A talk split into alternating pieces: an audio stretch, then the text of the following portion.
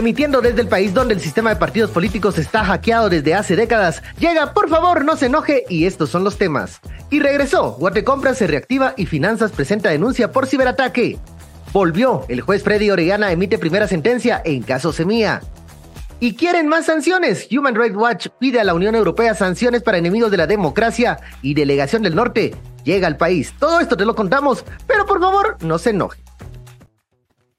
Muy buenas tardes, paren las rotativas, porque en este momento está la conferencia de prensa del Ministerio Público que se había anunciado a las 11 de la mañana, pero comenzó a las 12. Les saluda Ben Chin, estamos iniciando una emisión más de este viernes 8 de diciembre de 2023 de Por favor no se enoje. Y bueno, saludamos también desde el otro lado de, de la virtualidad a Quique Godoy. ¿Qué tal, Quique? También estás... Eh, ¿qué? Observando. No solo, regresó el juez Orellana. En Gerona. Pero no solo regresó el juez Orellana, regresó Curruchiche. Regresó Curruchiche, regresó a la conferencia. para las semifinales, tal vez para ir a arbitrar algún partido. Regresó Yes Master, digo, regresó Ángel Pineda. eh, Saludos también a don señor Prado, no Julio, es otro. Pablito, Pablito, que es otro de los operadores de Yes Master, pero ahí vamos a ir divulgándoles poco a poco los demás operadores Abogados todos, por cierto. Abogados todos, sí, sí, sí, conocedores del tema leguleyo. Pero yo me siento como que regreso al futuro, o sea, en esa, en esa lica, como que regresamos al 20 de agosto. Ajá, eh, yo me quedé, esa, me quedé el jueves, eh, el jueves antes de las elecciones.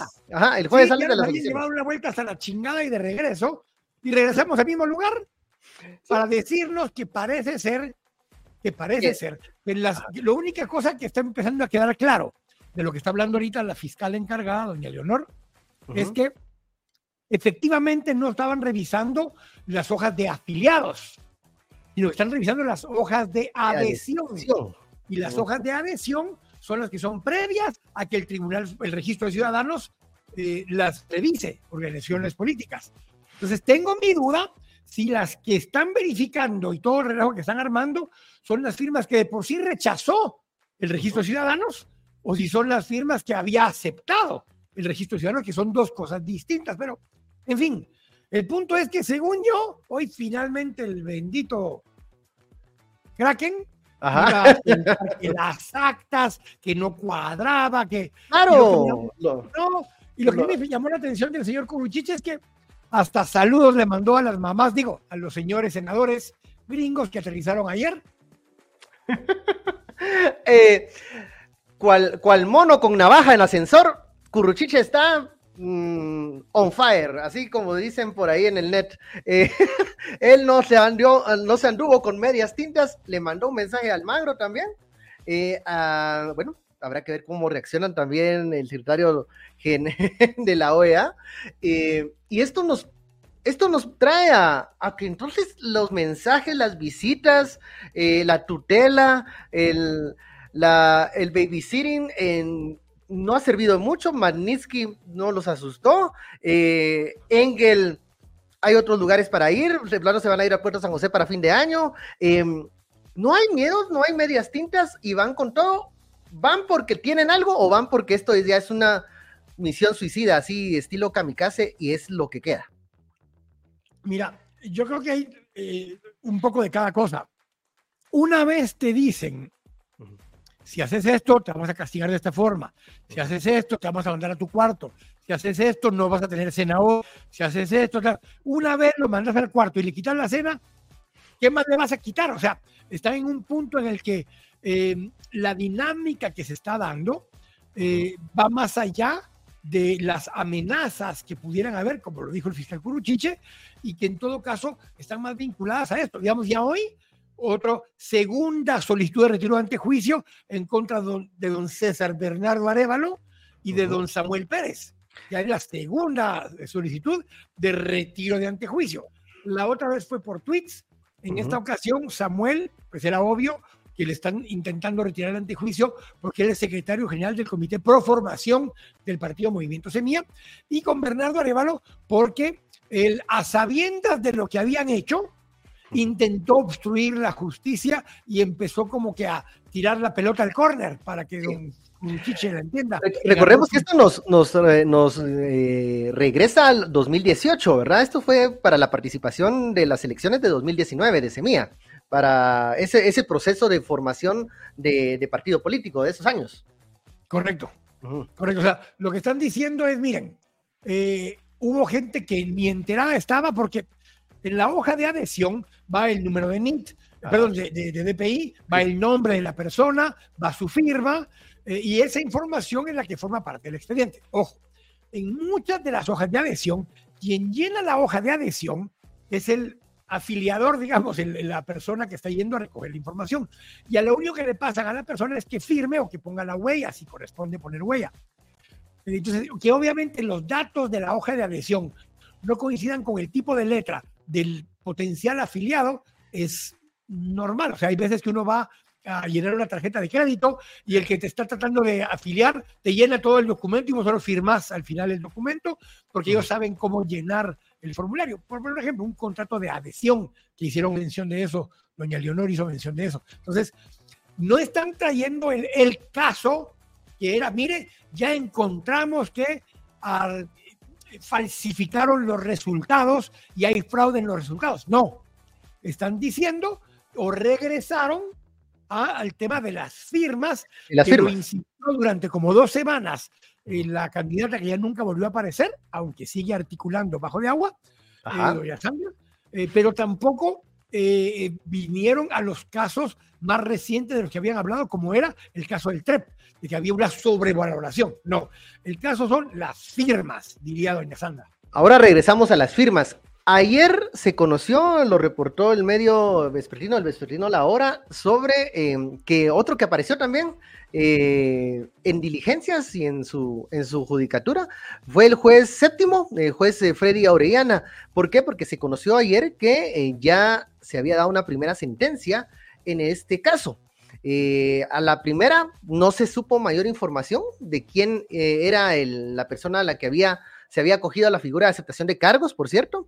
Solo se conocía que el lunes 11 iba a existir una audiencia para eh, reparación eh, y que eh, no se tenía ningún tipo de información ni desde la judicatura ni desde el MP. Recordemos que este caso sigue bajo reserva. La misma, los mismos abogados del movimiento Semilla han dicho que no han tenido acceso a la carpeta. ahora, ya con una información extraoficial, el mismo medio reportó que la persona que se había, pues había aceptado los cargos era la persona, eh, era un trabajador de la organización, del, no, del Departamento de Organizaciones Políticas del Registro de Ciudadanos, del TSE, el señor José Alejandro Rueda Lone. Él era oficinista cuarto del Departamento de Organizaciones Políticas y que había aceptado eh, la comisión de dos ilícitos, que era tráfico de influencias y eh, mm, incumplimiento de deberes, creo que es el otro. Eso es lo que se tiene. Y eh, hace breves segundos la fiscal hizo referencia a ello. Entonces, están también diciendo, ya alguien reconoció, un trabajador del Tribunal Supremo Electoral, específicamente del registro de ciudadanos, que ocurrió eso. Em, no sé, me, que no lo hayan hecho público ayer, que se haya conocido solo por la agenda de lo que se realizó durante el día en, el, en, la torre de tribunales, llama la atención. Y eh, conocer que más... regresemos a todo, nosotros estamos back to the future, estamos regresando. Sí, regresemos al pasado. 18 de agosto. Sí, estamos 18 jueves. Hoy es, no, hoy es viernes 19 de agosto, en este viaje del tiempo. Eh, a ver, de agosto, sí. Solo regresemos a esa lógica. Y es que lo que quieren demostrar es, uno, que semilla nunca existió. Como semilla nunca existió, no pueden tomar posesión. Pero además de que no debieran haber participado de la elección, con lo cual están solicitando, no están ordenando. El MP no puede ordenarle ni al PCE, ni al MP, ni, perdón, ni al juzgado, ni a nadie. Están solicitando y remitiéndole a cada una de las instancias que corresponda que actúen de acuerdo a lo que les corresponda. Eso dijo eh, el fiscal Curruchiche cuando empezó la conferencia. En la introducción, así es. Lo que están planteando es esto: es primero, las firmas son ilegales, por lo cual, si suficientes firmas eran ilegales, no se pudo haber constituido como partido, por lo tanto, Semilla nunca existió legalmente. Primer punto. Segundo punto, como pagaron 7 quetzales por voto y eran 25 mil votos, eh, perdón, 7 quetzales por firma y eran 25 mil firmas, eso suma 170 mil quetzales. Al no poder demostrar la fuente de ese dinero, los acusan de lavado de dinero.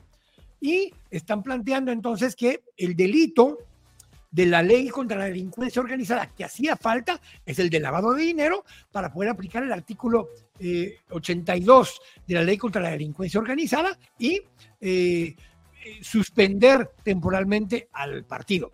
Basado en eso, basado en eso, se termina el proceso, se termina el proceso diciendo, y por tanto, y por tanto, eh, no existe semilla, no pueden tomar posesión los candidatos que nunca fueron candidatos, eso fue una realidad paralela a que vivimos, eh, por lo tanto, no pueden haber ganado ellos y hay dos opciones que le van a plantear al TSE. Aquí recordemos porque era urgente antes del 14 de que se fueran los magistrados. Resolverlos de los magistrados que ya no, que están ahora de, en permiso y es para que los nuevos magistrados conozcan las irregularidades resuelvan en el TSE que el partido nunca debió existir y que porque nunca debió existir se tendría que repetir las elecciones o sea, como mínimo. O sea que ahorita eh, MP y, el juez Sofredo Orellana son como el guante de Thanos. Un chasquido y, no existió semilla, o sea, se, se, se van a evaporar esto también afectaría a los diputados que están actualmente en el Congreso. Eh, ¿No es así? Lo cual ya es irrelevante, ¿verdad? Porque ya, ya el Congreso ya no hay, ya quedarán un par de sesiones en Pero los 23 que vienen, con los 23 que vienen, sí hay. Técnicamente están pretendiendo que porque, y, ojo, este no es un argumento nuevo, mm. este argumento es el original con el que empezaron. Por el que se había debilitado, el que se había caído, supuestamente, por el que habían comenzado otras, otras líneas de investigación. Más que se hubiera debilitado, está tal cual como lo mencionaron hace tres meses. No avanzaron absolutamente nada, pero regresaron a ese.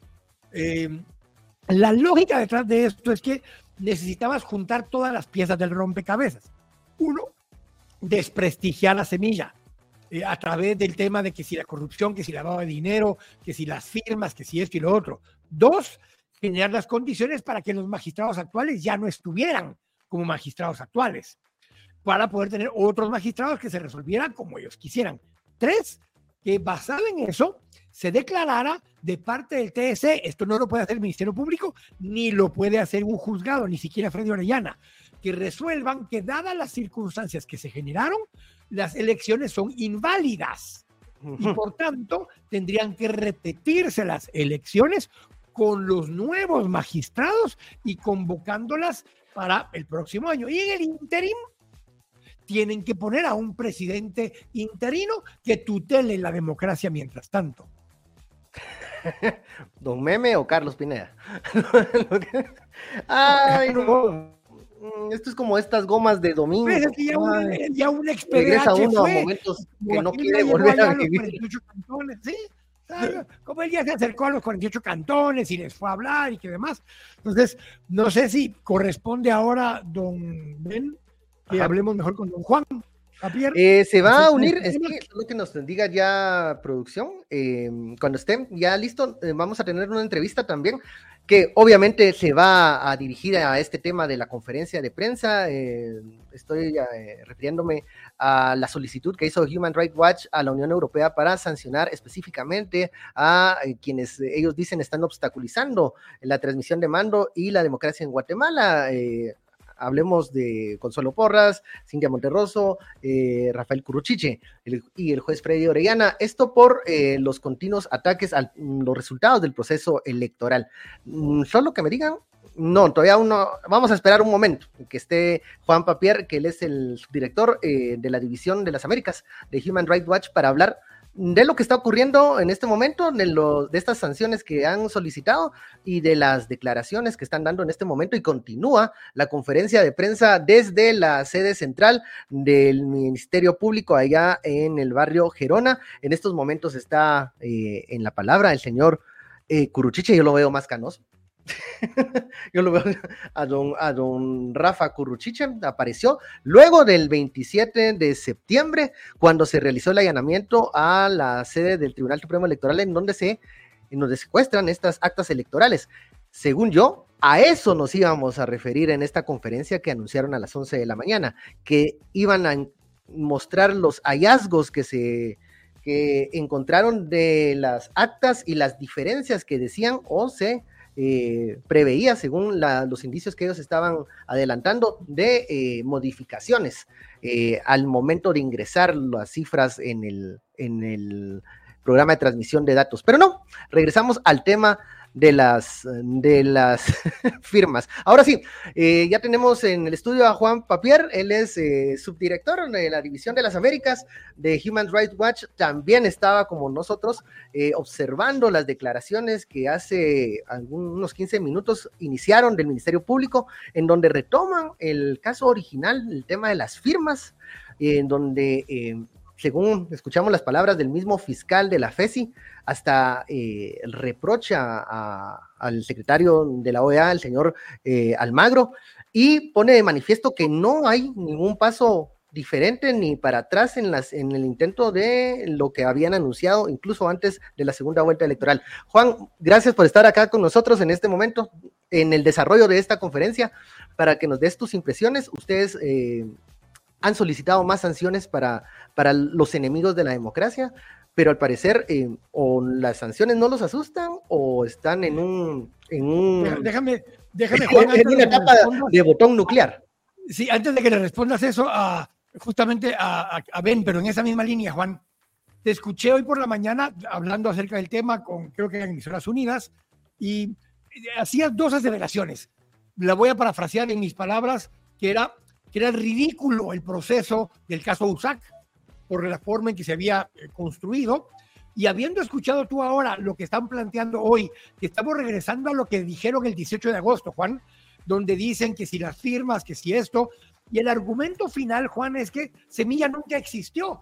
Vivimos en una vida paralela donde Semilla estaba y que por tanto la elección nunca debió haber sido así. ¿Qué te parece este caso comparado con el caso USAC. Juan, buenas tardes. Buenas tardes, muchas gracias por la invitación. Eh, realmente el espectáculo eh, que está presentando este señor Curruchiche es, es francamente patético.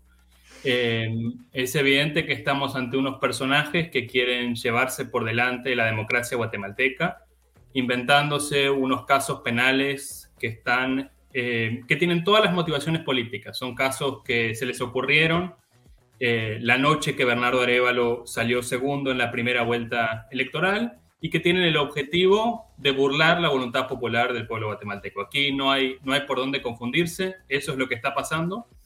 Eh, me preguntabas por este, este caso de las firmas que menciona, que, que explica en detalle el Ministerio Público, la FESI, el día de hoy.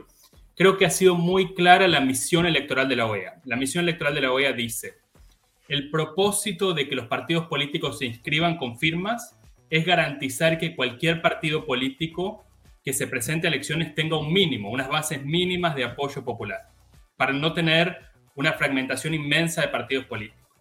Ahora, ¿qué evidencia más grande de que Semilla tiene un apoyo mínimo y mucho más eh, en la población guatemalteca del hecho de que ganó y arrasó en la segunda vuelta electoral? Creo que este caso este esfuerzo por ir a buscar firmitas e intentar eh, eh, echar todo para atrás es francamente patético, antijurídico y es una demostración más de que estamos ante una banda de golpistas. No hay, no hay otra forma de escribirlo. Eh, Juan, el hecho de que el mismo fiscal Curruchiche haya desaparecido de la escena de las declaraciones, de las conferencias desde aquel allanamiento el 27 para bueno, que fue en el, en el Tribunal Supremo Electoral, eh, donde secuestraron las, eh, las actas electorales eh, y que aparezca hoy. Mm, ¿Es este el último recurso que tienen el, grupo que quiere afectar las elecciones? ¿Ves que van a ir por otros casos, van a continuar con el, con el resto de los casos o se van a decidir por, por apostarle a este, al de las firmas, que creíamos era uno de los que eran más débiles? Ben, yo no puedo hacer futurología, eh, y no voy a intentar ponerme en la psicología de estos personajes. Lo que sí creo es que han dado señales claras de que van a continuar y por eso hay que seguir muy atentos. Tiene que seguir muy atenta la comunidad internacional y ese es el mensaje que hemos dado tanto en Washington como en Bruselas, como en las capitales de América Latina. Y además tienen que seguir muy atentos los guatemaltecos, porque aquí lo que está en riesgo es el futuro eh, de la democracia guatemalteca. Aquí lo que están intentando es burlar la voluntad popular y poner ellos al presidente que quieran eh, por encima de lo que han elegido los guatemaltecos. Entonces hay que seguir muy atentos porque estos personajes siguen intentando eh, llevarse por delante la democracia. Juan, te regreso a la pregunta original que te hizo Ben. Em, no ha funcionado. De hecho, el fiscal Curuchiche hace referencia al avión que trajo a los cinco senadores, hace referencia a la presión abusiva y a la injerencia de la OEA, de Unión Europea, no te mencionó por nombre, pero pues a Human Rights Watch y a otras organizaciones. Eh, eso implica lo que te decía Ben, que les vale madre cualquier cosa de estas, por lo menos hasta el momento. No sé si les vale madre, yo creo que lo tienen muy presente eh, y que se dan cuenta de que están aislados eh, en Guatemala y que están aislados frente a la comunidad internacional. Eh, yo no creo que les valga madre, yo creo que gracias a la presión en las calles y gracias a la presión de los diplomáticos, en especial en Washington y en Bruselas, estamos en una situación donde todavía hay probabilidades de que Bernardo Arevalo pueda asumir ¿No han ido más allá? ¿No han ido más allá derivado de la presión de las calles y derivado de la presión internacional? Si no, ya hubieran consumado el hecho. Exactamente, yo creo que si no fuera por la presión nacional e internacional, ya hubieran consumado el hecho, porque lo digo con toda responsabilidad, estos son una banda de golpistas, no hay otra forma de describirlo. Juan, em, los representantes de Unión Europea eh, que están en OEA eh, han dicho que están analizando desde el 28 de, noviembre eh, posibles sanciones específicas para algunos de los que están promoviendo este, este golpe. también se habla de la posibilidad de, la Carta Democrática en, en OEA. Ya es momento de dejar de analizar y comenzar a aplicar estas sanciones eh, a las personas que siguen promoviendo estos, estos movimientos o estas acciones judiciales. Eh, ¿qué, crees que hace falta para que la comunidad internacional tome eh, medidas más severas?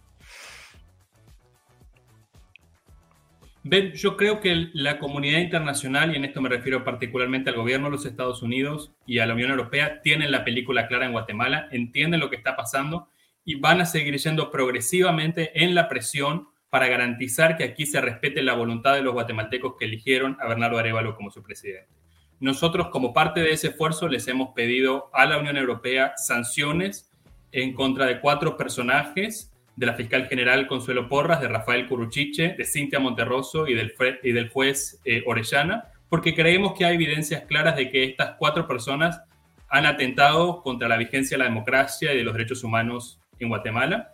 Y sabemos que en estos días se están discutiendo estas propuestas, estas iniciativas por sanciones en Bruselas. Se está discutiendo la posible creación de un marco jurídico especial para Guatemala en materia de sanciones eh, y creo que, como digo, la película la tienen clara y van a seguir monitoreando y siguiendo esto muy de cerca porque la preocupación es enorme ante los esfuerzos que se están haciendo por destruir la democracia guatemalteca. ¿Qué mensaje le darías a la delegación de senadores y congresistas que arribaron este día al país? Habíamos hablado con anterioridad que eh, cuando habían visitas de delegados de los países amigos y de la comunidad internacional, pues eh, cesaban las, los anuncios, las conferencias, los allanamientos. Hoy no importó, lo hicieron y eh, están en una actitud bastante eh, a la defensiva. Eh, se ve ese tono, un poco confrontativo. ¿Qué les dirías a los senadores y congresistas que están recibiendo su visita en el contexto de esta conferencia de prensa? Hemos tenido buenas reuniones con los equipos de estos senadores que hoy visitan Guatemala. Eh, y yo creo que ellos entienden perfectamente que aquí se está ante un esfuerzo por destruir la democracia guatemalteca. Creo que las recomendaciones son claras. Primero, que hagan un llamado concreto al presidente Yamatei para que se pronuncie por estos ataques del Ministerio Público contra la democracia. El presidente Yamatei insiste en que va a haber un traspaso de mando, pero hasta ahora no ha condenado estos ataques contra la democracia liderados por el Ministerio Público de la doctora Porras. En segundo lugar, que hagan un llamado claro al sector privado, incluyendo al CACIF, para que entienda que sin democracia no hay seguridad jurídica, no hay ambiente para hacer negocios con los Estados Unidos. El CACIF tiene que pronunciarse claramente a favor de la democracia. Ese debería ser el mensaje de eh, estos senadores estadounidenses. Y seguir monitoreando, incluso más allá eh, de esta visita particular, incluso durante el periodo de fiestas, hay que seguir monitoreando la situación en Guatemala. Todo lo que ocurre, incluyendo las decisiones de las Cortes, de la Corte Suprema, que tiene ante sí los antejuicios, incluyendo contra el, presidente electo, y de la Corte de Constitucionalidad, que tiene varios amparos por resolver y que tiene que cumplir con su mandato constitucional de proteger la constitución que hoy está en riesgo en Guatemala. Bajo esta lógica, Juan, y entendiendo, eh, primero que no se están deteniendo. Yo sé que eh, se ha bajado el ritmo o no han logrado consumarlo, como hablábamos un momento, pero eh, no se están deteniendo, no se visualiza que se detengan antes del 14. Casos como lo de Miguel Martínez, o solicitudes más allá en esa misma línea y que se una Europa, como ustedes lo planteaban en la solicitud que ustedes hicieron, eh, tienen que o acelerarse o mostrarse incluso un paso más allá, Juan, donde puedan haber solicitudes más concretas. Yo creo que la, la, presión de la comunidad internacional, la atención de la comunidad internacional va a seguir, va a seguir firme. Y el mensaje de la comunidad internacional tiene que ser claro. Aquí cualquiera que se esté haciendo la idea de llevar a cabo un golpe de Estado, abandona esa idea inmediatamente o se olvida del sistema bancario internacional. Así de claro tiene que ser el mensaje. Aquí Guatemala tiene unas obligaciones internacionales que respetar, tiene la obligación de respetar la voluntad popular y eso no es opcional. Eso es una obligación de Guatemala que todos los actores tienen que, tienen que cumplir.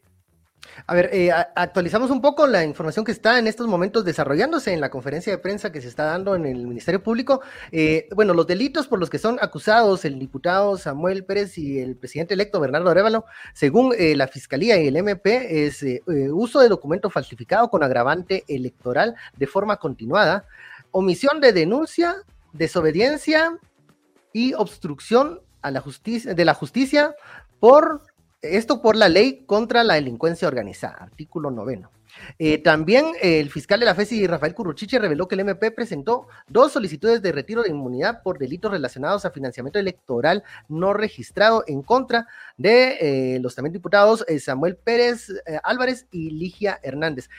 continúan entonces el desarrollo de esta, de esta información que viene a confirmar el, caso que, como se dijo anteriormente, fue el que inicialmente eh, expusieron la fiscalía y que hoy están presentando eh, también solicitud ante juicio contra el presidente electo y actual diputado eh, Bernardo Arevalo, que se suma a la, a la, solicitud de retiro de antejuicio del caso Toma USAC, botín político. Em, ah, ahora van a comenzar esto último. O sea, esto último. Eh, solo un, adelante.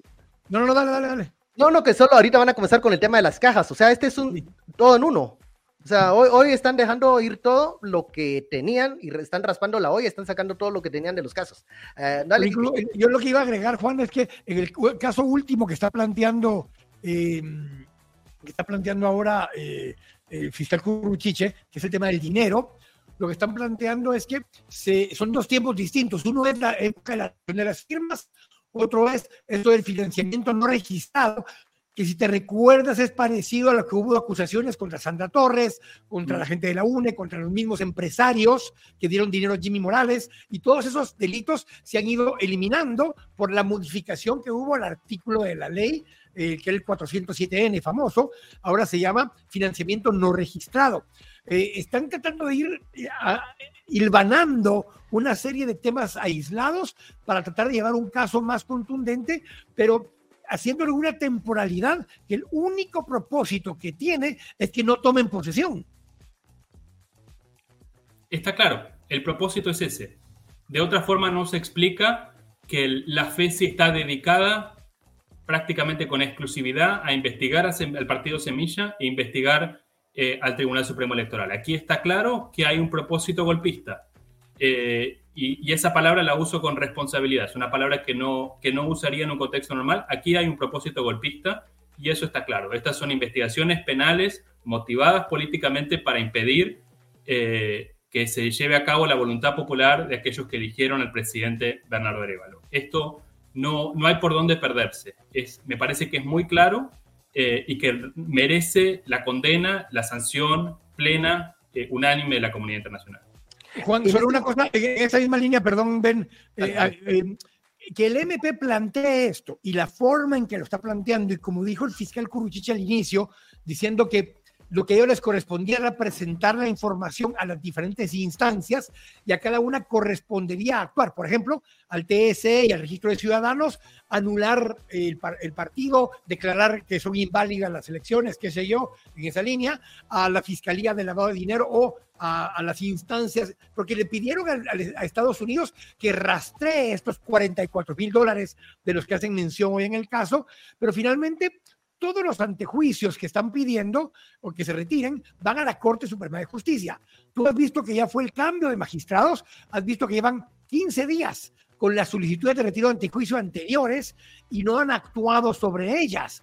Eh, ¿Qué te indica esto de las otras instancias alrededor? ¿Habrá un cambio de actitud de esta nueva Corte Suprema de Justicia? ¿Tendrá un efecto en los magistrados de la CC y en otras instancias esto que estamos viendo, Juan?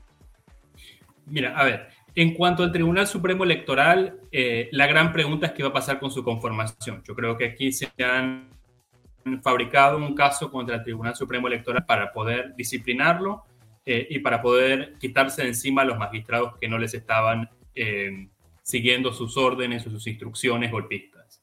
y la Corte Suprema es algo que seguimos con inmensa preocupación. La decisión que hizo eh, casi de la noche a la mañana el Congreso de nombrar una nueva Corte Suprema es una decisión muy cuestionable desde el punto de vista de los estándares internacionales. Se nombraron una cantidad de magistrados que tienen, sobre los cuales pesan eh, cuestionamientos muy serios.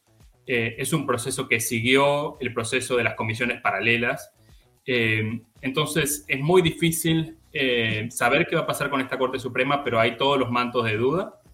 Eh, aquí lo importante es que la comunidad internacional y los guatemaltecos sigan esto muy de cerca y, le exijan a la Corte Suprema que cumpla con su obligación constitucional, que es eh, la de hacer cumplir la ley. Eh, si esta Corte Suprema se, se presta a estos esfuerzos golpistas, entonces tendrá que rendir cuentas por ello ante los guatemaltecos, porque aquí las obligaciones internacionales de Guatemala y el respeto a la Constitución no son opcionales, eh, no es algo que se puede hacer solamente cuando le parezca bien al Ministerio Público. Aquí esas son obligaciones que deben seguirse y, creo que la comunidad internacional y los guatemaltecos están muy claros en eso. Eh, Juan, en este momento la fiscal eh, Morales, Leonor Morales, está desarrollando el tema de las cajas electorales, en donde explica que se determinaron en los allanamientos irregularidades en el resguardo, o sea, en la custodia de las cajas electorales que contenían, entre otras cosas, las diferentes actas que dan eh, como garantía del conteo y recolección de votos. Em, esto nos hace prever que se va a cumplir lo que se lo que muchos temían, que van a ir en contra de las juntas eh, receptoras de votos. Juntas que están eh, constituidas no por funcionarios públicos, no por gente que viene de partidos políticos, sino por ciudadanos. Y hay cierto temor, me estoy adelantando porque no ha terminado el desarrollo de la presentación del tema, pero de que se puedan solicitar eh, órdenes de aprehensión contra los ciudadanos que se sacrificaron ese día y que voluntariamente en cada proceso electoral son los responsables de recolectar la voluntad eh, ciudadana y de resguardarla. Em, ahí estamos ya en el punto de no retorno con este tipo de casos que se están presentando, em, llegar hasta el punto de irse contra las juntas electorales. Espero que no, espero que no, eh, pero estamos en un punto gravísimo, gravísimo. Ya el hecho de que el Ministerio Público haya confiscado material electoral eh, haya realizado estas, estos allanamientos en el Tribunal Supremo Electoral, que ahora por segunda vez pidan remover la, eh, el antejuicio eh, del presidente electo, que se hayan ido en contra del Tribunal Supremo Electoral, de sus magistrados. creo que estamos en una situación de crisis eh, para la democracia guatemalteca, donde se pone en riesgo el futuro de los guatemaltecos, eh, de todos los guatemaltecos a poder elegir su gobierno. Se pone en riesgo también los principios básicos del Estado de Derecho como la separación de poderes. Y también tiene que entender el sector privado que se pone en riesgo su futuro económico porque si esto continúa, Guatemala va a terminar aislada y con pocas, con un, con un eh, ambiente de negocios muy difícil. Yo creo que lo mejor para todos los guatemaltecos es que estos golpistas cesen con estas actitudes eh, y que podamos avanzar hacia, el proceso hacia un proceso democrático eh, con el presidente electo Bernardo Arevalo como fue elegido. Ah, una última pregunta. A ver, mucho hemos hablado del riesgo que corre la, la democracia guatemalteca con estas acciones, pero la seguridad regional como para que la comunidad internacional también para entender un poco la atención que le están poniendo algunos países al tema de Guatemala. ¿Por qué es tan importante Guatemala en este momento regionalmente en una Centroamérica que está como está? Eh, ¿Por qué no? ¿Por qué esto que pasa, en, Guatemala puede ser determinante para muchos temas regionales, Juan?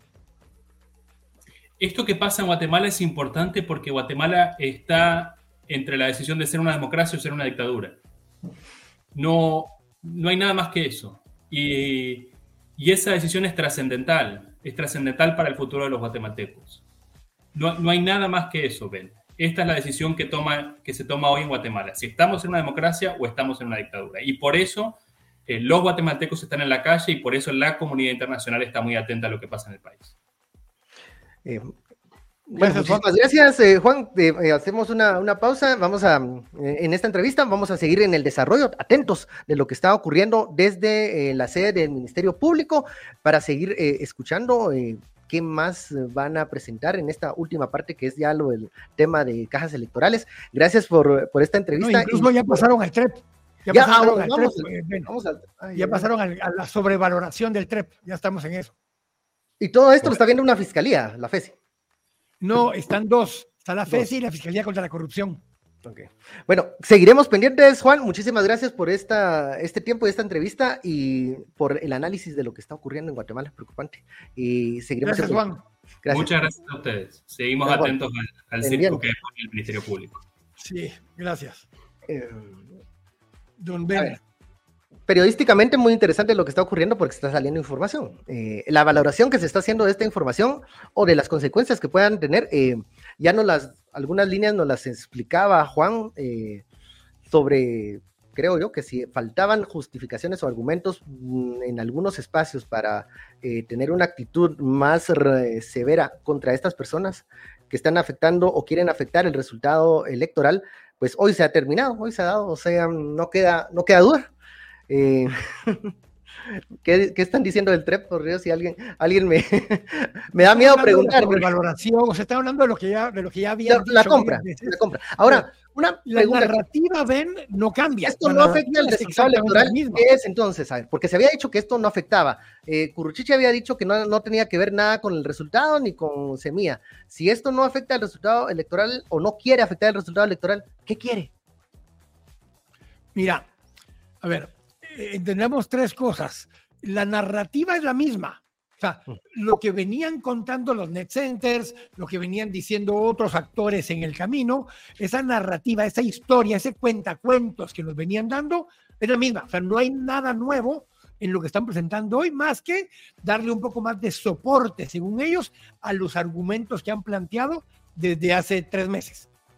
Eh, lo, nuevo eh, lo pretenden mostrar con documentos o con respaldo de, eh, de cifras o de información que tienen para corroborar los hechos que ellos plantean. Ahora, pocos creo yo teníamos todavía alguna duda con respecto al tema que iban a presentar de las firmas y cómo lo iban a presentar. El argumento es de dos tipos. la, la, hipótesis que están planteando que se debe hacer es dar porque nunca existió el partido y era parte de la narrativa desde el inicio, que es muy distinto a suspenderlo de acuerdo al artículo 92 de la ley electoral y que subsane los problemas que hay. Porque te voy a poner un ejemplo. Si se determinara que hay 5 mil firmas que no son correctas, le tienes que dar seis meses al partido para que resuelva ese problema. Eso quiere decir ir a buscar otras 5 mil firmas para llenar el número de firmas mínimas que debe tener el partido. E, eso bajo la ley de bajo la ley electoral, y de partidos políticos. Estamos en eso, ¿no? Ok. Ah, pero lo que están argumentando es que no debiera ser eso, porque entonces nunca debió existir el partido y porque nunca debió existir el partido, su participación, tanto en la elección del 2019 como en la de 2023, sería ilegal. Por tanto, en esta elección, por lo menos, no debieran poder asumir los cargos para los que fueron electos. Pero si a eso le agregas para poder meterle persecución penal de otro tipo, el que no han presentado ciertos reportes según el argumento, o que no reportaron ciertos ingresos, o que no han manejado adecuadamente parte de la información, eh, entonces ya tienen delitos que sí son de la, de la ley electoral sobre la, el financiamiento electoral que han tenido. Y a eso agregarle ahora ya contra el TSE, que el resguardo de las cajas. Pero aquí volvamos a regresar a ese tema. Una vez, una vez las elecciones se dan, una vez las actas número 4 pasan de la, eh, de la Junta Receptora de Votos a las electorales municipales. Una vez ellos la convierten en, la, en, en el acta número 8, que suma todas y las mandan a la Junta Electoral Departamental. Una vez esas llegan al TSE, que pueden llegar a pie, en mula, a caballo, eh, digitalmente o como quieran. Y una vez esas 23, 23 eh, o 24, perdón, eh, actas 8, que son los 22 departamentos, más el Distrito Central, más los votos en el extranjero, esas 24 actas 8 se suman con abaco, con una pluma, en un Excel, donde chingados querrán, no importa, una vez se suman, se cotejan los resultados en actas en las sesiones para lo mismo y finalmente se certifican los resultados, las cajas pueden haberse ido en el inodoro, que es irrelevante. Las cajas y las actas, los documentos electorales, una vez se certificaron resultados, son irrelevantes los documentos posteriores y esto es parte de lo que están tratando de manipular para hacer ver que, ojo, recuerde que en primera vuelta, que es de lo que estamos hablando, hubo un primer acto de verificación de datos. Sí. Porque hubo un amparo y una debida ejecutoria, se volvieron a validar esas dio un segundo acto de revisión de escrutinio. Ajá. Sí, sí, Esos dos actos, que eran redundantes, dieron resultados similares. Entonces, el argumento de que después de eso se perdió el control y el resguardo de las cajas, perdóname, valen una chingada madre, no importa. Se pueden haber prendido fuego las actas, pueden haber desaparecido todos los documentos, que ya es irrelevante porque lo único que vale en ese momento son las certificaciones de los resultados que están en actas finales de adjudicación de cargos, incluso, ven para esto recordemos las palabras que, bueno, eso eh, lo explicó ella el día de los allanamientos que realizó la Fiscalía al TSE, la magistrada Blanca Alfaro, sobre mm, que sí era un atropello llevarse las cajas electorales, pero que eso no iba a influir en ninguna modificación o cambio de los resultados que ya habían sido certificados. A ver, ¿cómo así? Entonces, ¿para qué se las llevan? Dirían ustedes. fácil. Lo que explicaba la magistrada era todo ese proceso que has, que has detallado ya se llevó a cabo, la caja está sellada. Lo que era, digamos, preocupante era que se estaba violando la custodia de esas cajas porque deberían estar donde deben de estar, guardadas, resguardadas, sin tocar, sin ser tocadas por alguno de los sujetos o un sujeto externo, que no haya una comparecencia de todos como lo especifica la ley cuando se están haciendo el, conteo y se están embalando las cajas de nuevo con todos los datos y con todas las informaciones. A ver, esta, el, proceso de, de, a ver, incluso de embalar, de abrir la caja con, con algunos materiales, el hacer llenar los formularios y en meter las actas, todo esto se hace frente a los eh, representantes de partidos políticos y los hacen las juntas receptoras, las mesas receptoras de votos para luego pasárselas a la, a la Junta Receptora de Votos eh, Municipal. No puede haber ningún cambio, decía la magistrada, pero aparte, si ahora dicen que hay cambios o hay cosas diferentes, ¿cómo se pueden certificar o garantizar que eso es cierto si no hubo eh, acompañamiento de otra persona que pudiera ser testigo de lo que está ocurriendo en este momento? Por eso decía la, la magistrada, no pueden cambiar resultados, pero si dicen que hay algo que no estaba como debía ser, tampoco vale, porque se lo llevó un sujeto externo que no garantiza que él haya trastocado esta caja. O sea, si querían hacer una revisión, hay un espacio para eso, y eso ya había sucedido, ya había pasado, Dos eh, veces. Dos veces. Entonces, yo si me dicen que encontraron oro en una caja electoral, no les creo, ustedes lo pusieron, porque igual se llevaron la caja. No había autoridad electoral, que en ese momento son las juntas receptores, no había eh, fiscales de los partidos para que me digan que eso sucedió. Por eso es que se dice que nuestro sistema es un poco arcaico, pero pues funciona, porque es así, es, a la vista de todos. Y lo que hoy está pasando preocupa por el desarrollo que están llevando en la narrativa de la presentación del caso.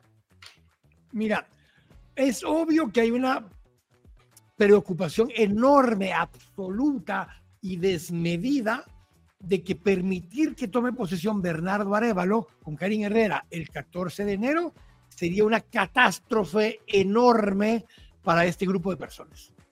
Eh, y lo que hemos hablado aquí muchas veces, el, poder de facto de mucha de la estructura del Estado la seguirá teniendo este grupo golpista. ¿Por qué? Siguen teniendo control de la Corte de Constitucionalidad, siguen teniendo control de la Corte Suprema de Justicia, siguen teniendo control del Congreso de la República con los nuevos diputados, siguen teniendo control del Ministerio Público, siguen teniendo control en una buena parte de lo que sería Contraloría General de Cuentas y todas estas instituciones, pero para que toda esta estructura opere, funcione, para que tenga gasolina con la cual moverse, necesitan una cosa particular, es dinero, es dinero. Y el dinero viene de la ejecución que hace el eh, Ejecutivo por medio de financiar las obras, trasladar el dinero que el Congreso le aprobó a los consejos de desarrollo departamentales, a las municipalidades, a las instancias donde pretenden tener todavía algún tipo de control o tenerlas secuestradas para que emitan los pagos a nombre de quien ellos consideren. Entonces, todo esto en el fondo lo que viene detrás es de quién controla la chequera, quién controla la, los desembolsos, pero al mismo tiempo, cuando ves esta narrativa que están montando, que ahora en esta última etapa donde empiezan a hablar de impresión de papeletas y demás, o impresión de actas y otras cosas, con chicle irán pegando a prensa libre, irán pegando a otras estructuras desalineadas a ellos, a esas fuentes de poder, para poder generar las condiciones para que lo suficiente eh, de la opinión pública, también de opinión, y diga, ah, miren mucha, sí, aquí esta chingadera hubo algún problema, le damos permiso para que den un golpe de Estado. A ver, hablemos de, expectativa y, realidad. Si se cumple la expectativa de este grupo, pues no, no va a haber una transmisión de mando supongamos, es lo que, lo que, lo que esperan. Pero aún así, si no, se llega, si no se llega a ese objetivo, le están haciendo un daño a la institucionalidad muy fuerte, o sea, al, sistema eh, de la forma como se hacen las votaciones, eh, están eh, sembrando dudas, incertidumbre y desinformación en, en, los procesos electorales. O sea, en el, en el mejor de los casos, que nada de esto pueda terminar eh, pegando con chicle, como o, dando resultados, el, daño a, las, a la democracia está, está presente, está presente desde el, cuestionamiento y, eh, y, del retorcer las, las, leyes a tal punto que hay tribunales que, la están, que les están dando eh, luz verde.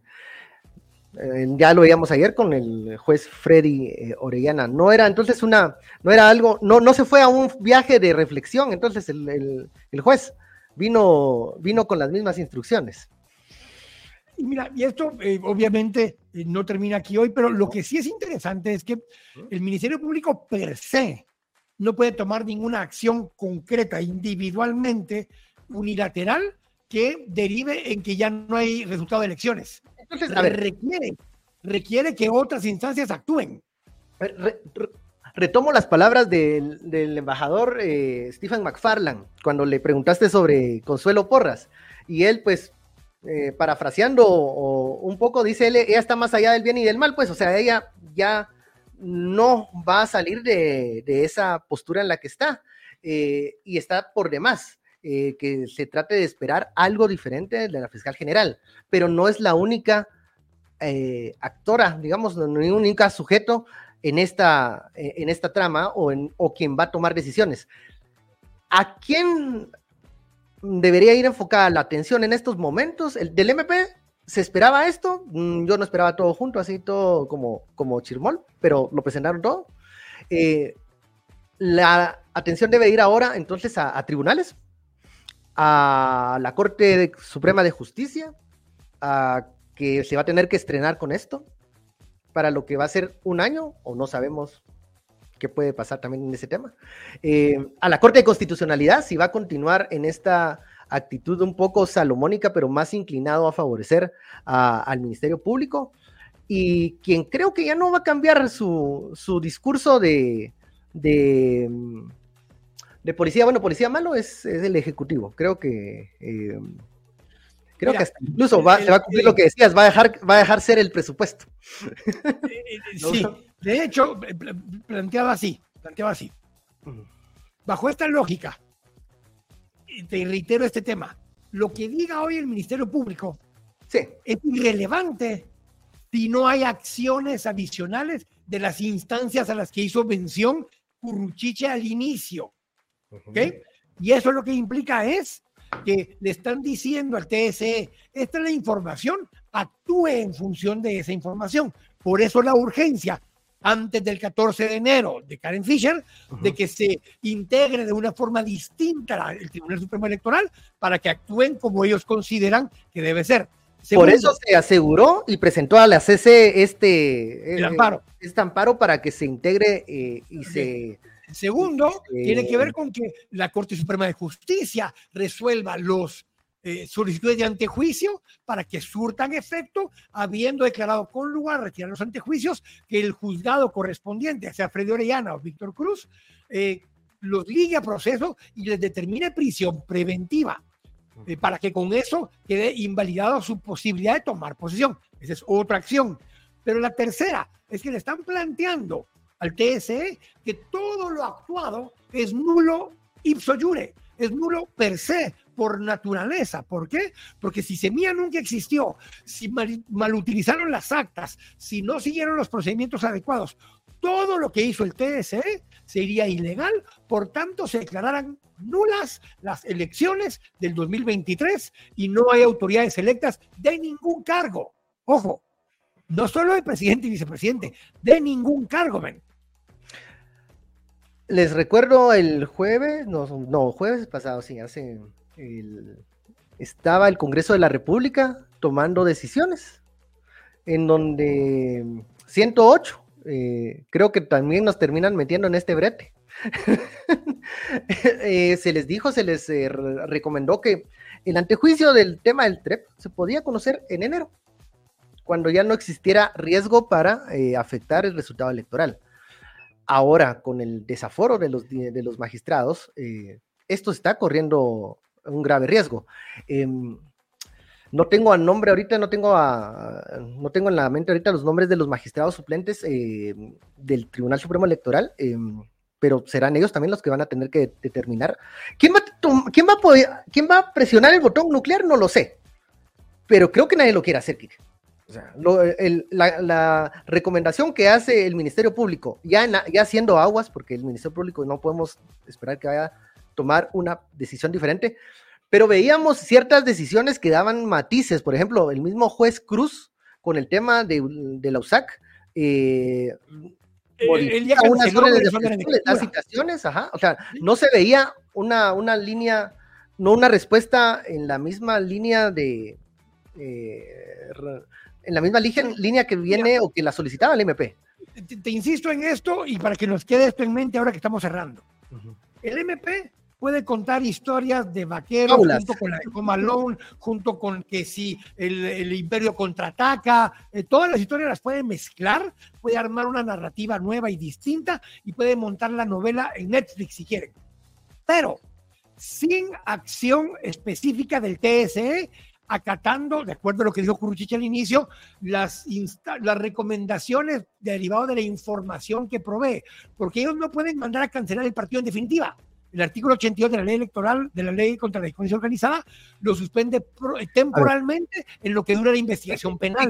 Quique, hablando de que el MP puede decir fábulas y, cuentos mágicos, la fiscal de la FESI, Leonor Morales Lazo, según un post de la hora, dice, asegura que no se utilizaron los formatos que el TSE estableció en los documentos de las actas 4 y de esa cuenta todos los resultados de las elecciones generales 2023 son nulos. Es el punto, entre que, entre que nunca existió semilla, entre que las santas no eran las que debieran haber usado, entre que el TREP se adquirió sobrevalorado y lo manipularon, y entre que recibieron financiamiento que no está registrado. Todo eso junto hace que las elecciones nunca sucedieron. Esa es la conclusión. Volvemos entonces al 24 de junio. Eh, no, volvemos Hasta el 19 de agosto. a, a 1983, dijo aquel. Más si querés, Así un 85, que era más cuando ya, atrás, eh. donde dice en Back to the Future que a esa fecha regresaron. Ok. bueno, em, sí, yo creo que hay que, hay que reiterar lo último. Esto es la parte del MP. Mira, pues la fábula, la historia, Fábula. la- El resto de actores las tiene que ver, se las tienen que jugar, a ver qué, va, qué Lo van a que hacer. sí tengo que reconocer es que a, a Don Pineda, pues ya le valió madre, mejor dar la cara a él, porque con un caso así como este, ¿por qué carajos no estaba ahí la fiscal general? Sí, o sea, Porque este no es, ella la que presenta este caso, sino este que lo el presenta de la cara. gestión de las dos gestiones de Doña Consuelo. digamos. Sí, y nos, y nos puteó a todos, porque así literalmente eso hizo, a los medios, a las personas, a los que criticamos, a los que decimos, a todos nos mandó a mentar la madre decir, aquí el que manda soy yo. Se le olvida que está doña fiscal y también se le olvida, como dijo ella, el de ahí arriba, ¿verdad? Sí, Pero es hay que, un Dios, dice aquel meme. Es que tal vez, Dios, tal, que vez tiene un, un su apartamentito ahí en la azotea de, de MP de Gerona, Don Ángel. Entonces él es el de ahí arriba, tal vez hoy descubrimos eso. Pero bueno, señores, eh, Señores, vamos cerrando, pero esto se va abriendo en muchas otras, otras etapas y otras cuestiones que vamos a seguir eh, analizando. pero una cosa curiosa que dijo, que dijo eh, eh, el señor Pineda al principio, y es que le aplaudió y reconoció la valentía de los miembros de la Junta Receptora de Votos. Pero tras quienes está yendo ahora estas digitadores, que fueron los que ingresaron los datos otra vez en el TREP. Ahora en el No trep- entendido nunca es que el TREP vale barriga. No tiene absolutamente nada que ver el TREP con los resultados oficiales. Pero ese montaje, esa historia, esa fábula, que es la que nos quieren hacer creer a todos, es la que nos, nos permite entender que el único objetivo al final era que Bajarse Bernardo las Álvaro elecciones. tomar posesión. Punto. bajarse las elecciones. Y ¿será que aquellos van a salir con un comunicado de les pedimos al MP que corrijan algunas declaraciones que han dicho, porque pueda que sea malo para Guatemala? ¿O van a finalmente decir que es un peligro para la economía de Guatemala lo que estos están haciendo, las sanciones que le van a poner a Guatemala y el aislamiento político y económico al que van a dejar a nuestro país? Ojalá Pues, alguien de ellos re- recapacite. Ay, en no. fin, En fin, si construyo algo, lo haré de adobe porque de cemento no. Bueno, nos vemos. Saludos a todas las personas que nos mandaron mensajes y que están preocupados por lo que eh, estaba desarrollándose en la conferencia de prensa. Y eh, bueno, nos vemos mañana. A ver, ¿qué pasa? Primero yo sí. Mañana es sábado. Ah, no, el lunes entonces. Ah, yo decía, pues igual. De repente nos tendremos que ver mañana, pues. Bueno, todos duérmanse con tenis porque los golpistas no les gusta la libre expresión y no les gusta ser fiscalizados. Cuídense. Cuidémonos. Ore, nos vemos. Saludos a, a don Pablo Prado. Un abrazo. Bueno.